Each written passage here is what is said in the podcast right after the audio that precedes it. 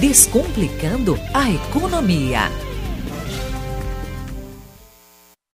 Olá, bom dia. Agora quem comprar na Shein, AliExpress e Shopee vai ter que pagar imposto. Balela!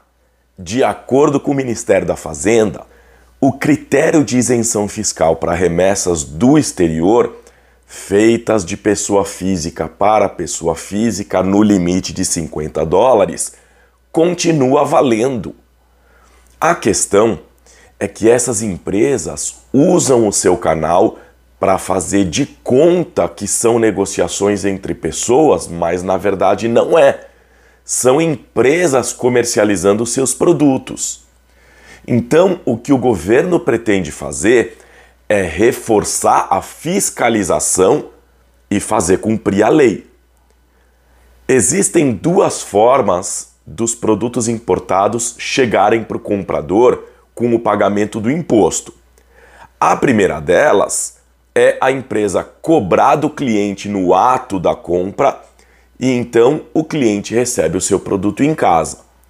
A outra forma é encaminhar sem a cobrança do imposto, cabendo ao comprador ir buscar lá nos correios e pagar ali os impostos devida no momento da retirada do produto. Lembrando que além de tudo vai ter que gastar combustível, tempo, às vezes tem que gastar até com estacionamento para poder ir buscar o produto.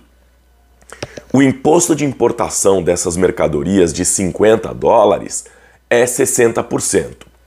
Então, um produto de 50 dólares, equivalente a mais ou menos 250 reais, se a gente utilizar a paridade do câmbio de 5 dólares por real, vai custar 80 dólares ou ainda 400 reais, ou seja, é quase o dobro do preço.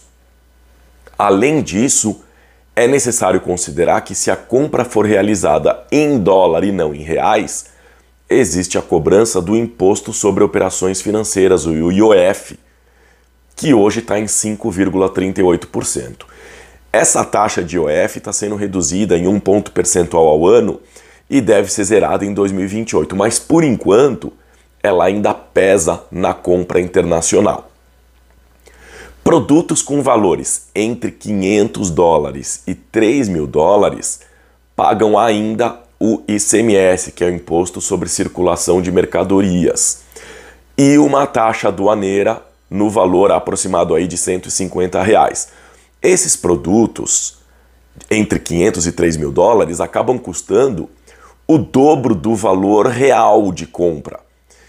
E como o câmbio ele está em R$ reais por dólar, para facilitar a conta, dá para dizer que ele vai custar mais ou menos 10 vezes o valor em dólares. Então, um produto de mil dólares custaria aproximadamente 10 mil reais.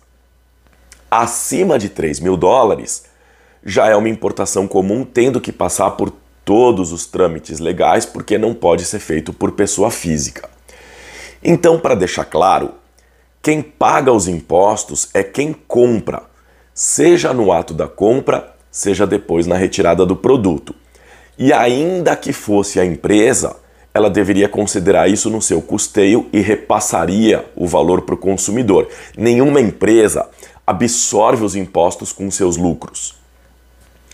Se por um lado isso dificulta a vida dos brasileiros que estavam se esbaldando com os produtos chineses mais baratos.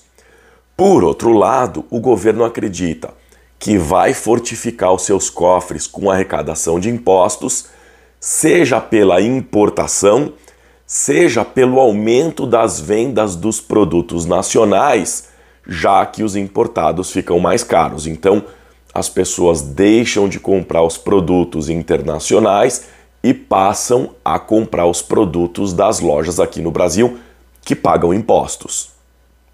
A evasão fiscal está estimada em 8 bilhões de reais por ano, com quase aí 170 milhões de encomendas que chegaram no país. Isso em 2022. A tendência é que o número seja maior para 2023. A verdade é que a economia também não é uma ciência exata e quanto maior a taxação, maior é a arrecadação até o ponto das pessoas sentirem que não compensa mais comprar. Então a arrecadação cai. Então não é uma regra de três. Se os produtos começam a ficar muito caros, as pessoas simplesmente não compram e o governo não arrecada. Como os produtos vão encarecer, o poder de compra da população cai. E se a inflação já está alta e o povo sentindo dificuldade em consumir, o cenário fica ainda mais desafiador. Para resumir, o governo não está errado em fiscalizar e coibir a evasão fiscal. Quem importa tem que pagar os 60% de impostos e as outras cobranças, se for o caso, mas a gente sabe que é ruim para o bolso do brasileiro que já vive com dificuldade pela alta da inflação. O que é certo é certo e ponto final. Desejo uma ótima semana e até o próximo quadro.